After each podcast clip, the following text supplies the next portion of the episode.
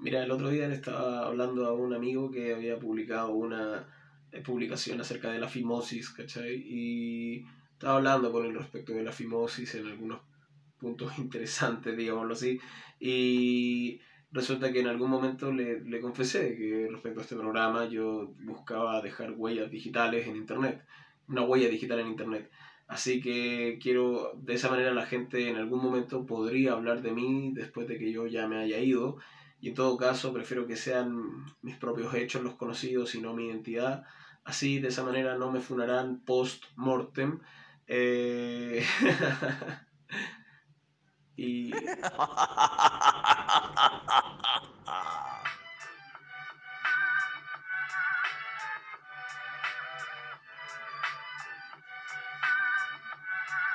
Oh, yeah. ¿Qué tal, amigos de la vida? Aquí hace mucho, pero mucho frío. En la comuna de Ñuñoa, donde vivo, con mi holguita, con la chuleta, con la menta y con el nuevo integrante Mitchinson, que como dato acaba de perder sus testículos mediante una operación quirúrgica de castración.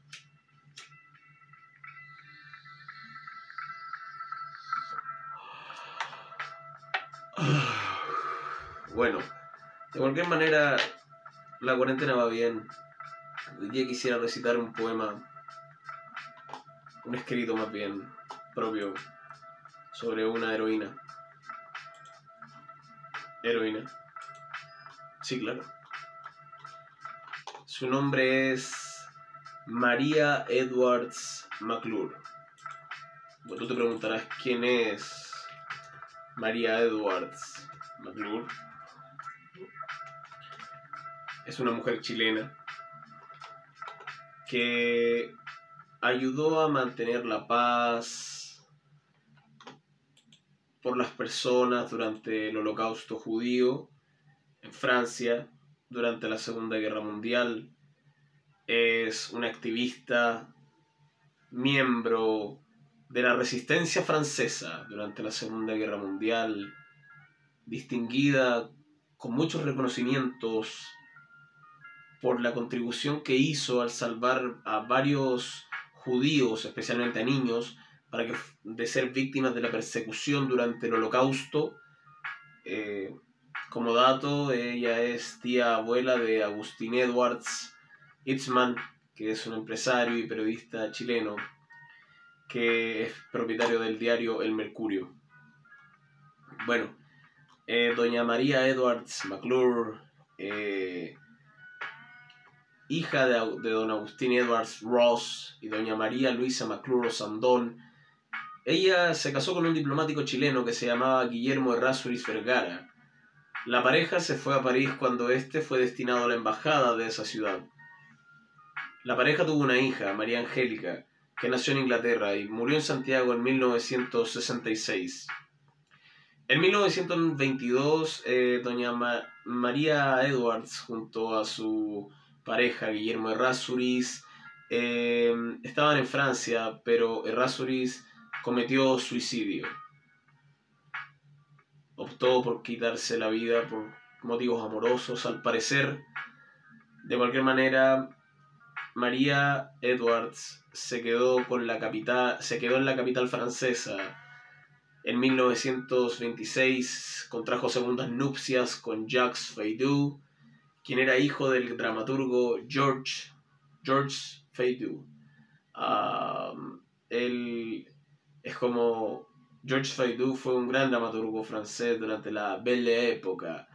Em, bueno, pero esta relación no duraría mucho, se separaron al tiempo después. Durante lo importante que es el lugar que. el rol que sitúa a esta mujer valiente, a mi parecer, es durante la ocupación alemana en París por la Segunda Guerra Mundial, quien trabajó como voluntaria en el hospital de Rothschild en donde se la conoció principalmente como simplemente bajo el nombre de Marie, Marie Rasuris o Tanto Marie, eh, Marie eh, se unió a la resistencia francesa, lo que le permitió salvar vidas de muchas personas entre los que se cuentan fueron varios niños judíos que habían sido separados de sus padres. Varias veces fue arrestada e interrogada por la Gestapo, sin embargo gracias a sus contactos diplomáticos siempre pudo salir libre. Gracias a Dios eh, se, se, basó mucho en la técnica de eh, poder salvar a personas del holocausto judío eh, y también obtener la libertad de Francia durante el gobierno del Vichy, porque exactamente la resistencia francesa es un, muy, es un movimiento que eh, recalca los valores de aquellos soldados que seguramente pelearon con Juana de Arco y dijeron, esta, esta tierra es nuestra, es francesa, no es de los, de los alemanes, estamos aquí para defenderla. Entonces, desde ese punto de vista, encuentro que ella pertenece a la resistencia francesa y más encima hace ocultamiento de menores y de judíos para sacar a personas de Francia que están siendo perseguidas por ser judíos. Una de las muchas una de las... María Edwards para mí simboliza la primera de mi lista de personas que he encontrado cuyo aporte a la paz y a la humanidad y a la contribución de los derechos de las personas y de la justicia eh, que pasa en el anónimo, en el anonimato por regla general, tiene una historia que contar. Y es chilena. No le quita mérito tampoco, para mí. Aunque esto no pasa por ser eh, de un país uno u otro. Lo importante es como seres humanos lo que podemos hacer con el poco tiempo que tenemos, ¿cachai? De eso se trata. Yo escribí unos versos para ella. Quizá podríamos poner otra música para eso, ¿no?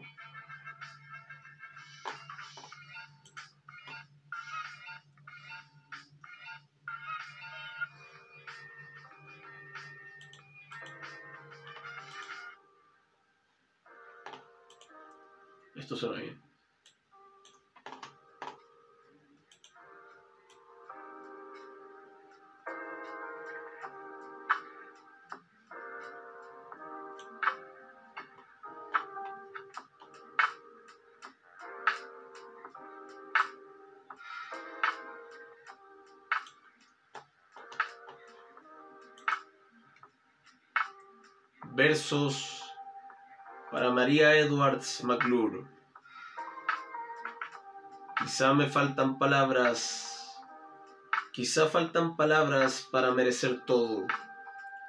Sin embargo, algunos que han correspondido a aquella gracia ya no están aquí. Y quizá no lo hubieran aceptado. Después de todo, no hay premio que pueda felicitar el valor no hay galardón que pueda comprar o equiparar la satisfacción de hacer lo correcto. Esto quizá no lo sabía doña María Edwards McClure, quien, ante la empatía por el sufrimiento ajeno, superó el dolor y la porfía de los palurdos letrados. Debido a tantas muertes osadas y al llanto de tanto niño huérfano. Partidarios de la resistencia francesa lucharon junto a las tropas aliadas en una que otra ciudad francesa para devolver el patriotismo, el sentimiento de pertenencia que se creía perdido por segunda vez quizá en su historia, por lo menos desde que Juana de Arco, la doncella de Orleans, devolvió la esperanza a los francos para recuperar su hogar en nombre de Dios en nombre de lo que es correcto, en nombre de la justicia.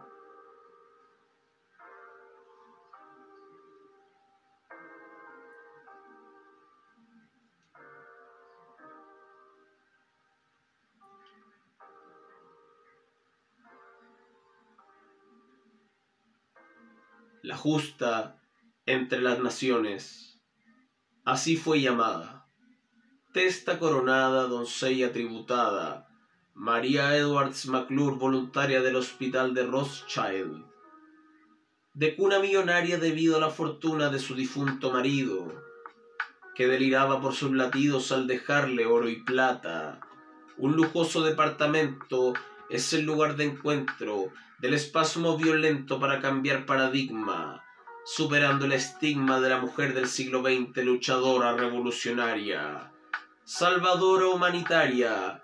Enrolarse en la resistencia francesa no era quizá cosa para señoritas de buen vivir, pero la libertad no puede comprometerse. Recordaréis las tres palabras que forjaron tu lucha años atrás, Francia querida. Liberté, égalité, fraternité.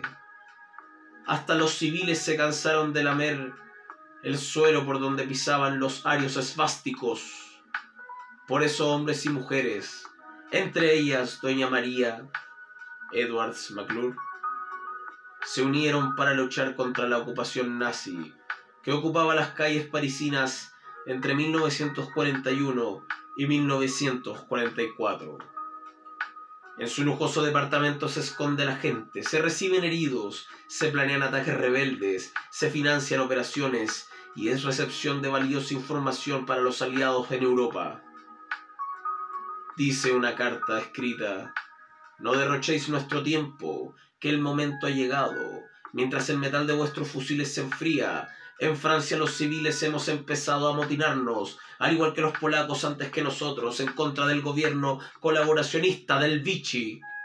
La Cruz Lorena es nuestra insignia. Con ella todo francés recupera la esperanza en su República Democrática. Francia libre. Ahí se encontraba pues nuestra amada digna mujer chilena, como ninguna otra una de pocos que le ha enseñado al rico burgués de doble nacionalidad.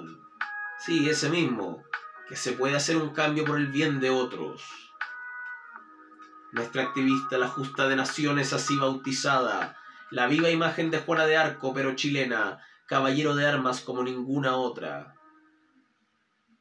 Muchas mujeres habrá de aquellas que concurrieron al hospital de Rothschild, donde se hablaba de una mujer chilena con buenos contactos diplomáticos, embestida por la Cruz Lorena, la cual usaría sus influencias y podría salvar a sus hijos recién nacidos de un final prematuro en los altos hornos y en las duchas de gases venenosos.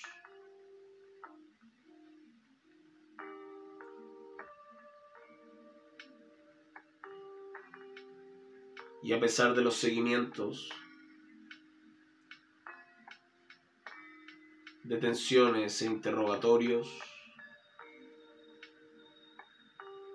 Sus contactos diplomáticos le permitían huir de las garras de la Gestapo. Muchos niños judíos se quedaron sin madre ni padre por la guerra. Sus lágrimas quizá no habrían de ser consoladas nunca más, salvo por el consuelo de, que, de alguien que les brindó la oportunidad de salir vivo y de dar testimonio con su sola existencia. Como si de una maldición se tratase, las decisiones de otros le salvaron la vida y tenía una condena predeterminada por el hecho de nacer judío. Su crimen fue su sangre, su estirpe y su raza. Y todo en nombre del progreso totalitario. Qué repugnante bastardos sin gloria. Arios esfásticos hasta el día de hoy existen en Francia y en Europa víctimas de la persecución durante el Holocausto, recuerden a María Edwards McClure por lograr esconder niños judíos en su casa, por conseguirles identidades nuevas, por gestionar su reasignación familiar y por encargarse de la manutención de esos niños, además, con su propio dinero. María Edwards McClure, Juana de Arco a la chilena, las palabras consecuencia y convicción representan tu huella por el mundo estos versos que cuentan tu vida y tu legado, para mí la historia me desgarra, tu talento me desgarra, tus hechos me desgarran y me han motivado a perseguir el camino de la justicia siempre, lo que es correcto.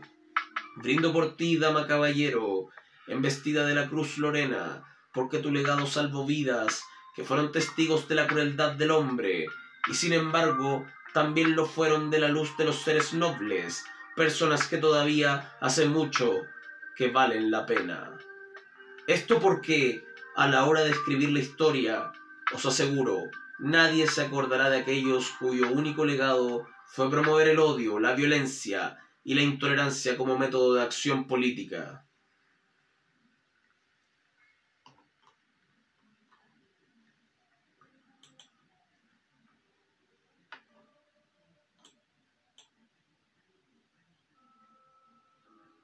Ahora, tú te preguntarás, ¿qué fue de ella? Vivió en Chile y en Europa y falleció. Una nieta suya escribió un libro sobre su vida y sus vivencias. Me gustaría comprarlo y quizá compartir más de eso a través de este podcast o en otro foro. Quiero recordar que los buenos actos a veces significan tristemente sacrificios morales y físicos, nobles, pero fuertes, a pesar de todo lo bueno que parezca. El dolo no mira bolsillos, el dolor no cuenta billetes a la hora de cometerlo. Un día la policía francesa al servicio de los nazis allanó el departamento de María Edwards McClure, y en aquel lugar se dice que fue víctima de tortura durante su interrogatorio. Ante sus negativas por el interrogatorio, fue trasladada a un centro de detención en París. Como su primer marido había sido diplomático, tenía contactos con la diplomacia francesa y ellos a su vez tenían contacto con las altas esferas nazi que dominaban París. Logró salir bajo fianza y bajo vigilancia policial hasta el final de la guerra algunos, algunas personas se preguntan qué torturas habrán sido esas que tuvo, que recibió en su propia casa. Hay quienes han investigado acerca de los métodos de tortura y de la lesa humanidad y los tratos crueles y degradantes que se cometieron por diversos regímenes totalitarios o absolutistas. Hay quienes los han vivido también. Sobre quienes los han vivido perdón, eso fue una S sobre quienes los han vivido, muchos de ellos ya no creen en Dios. Eso es efectivo. A la hora de hacerse esta pregunta.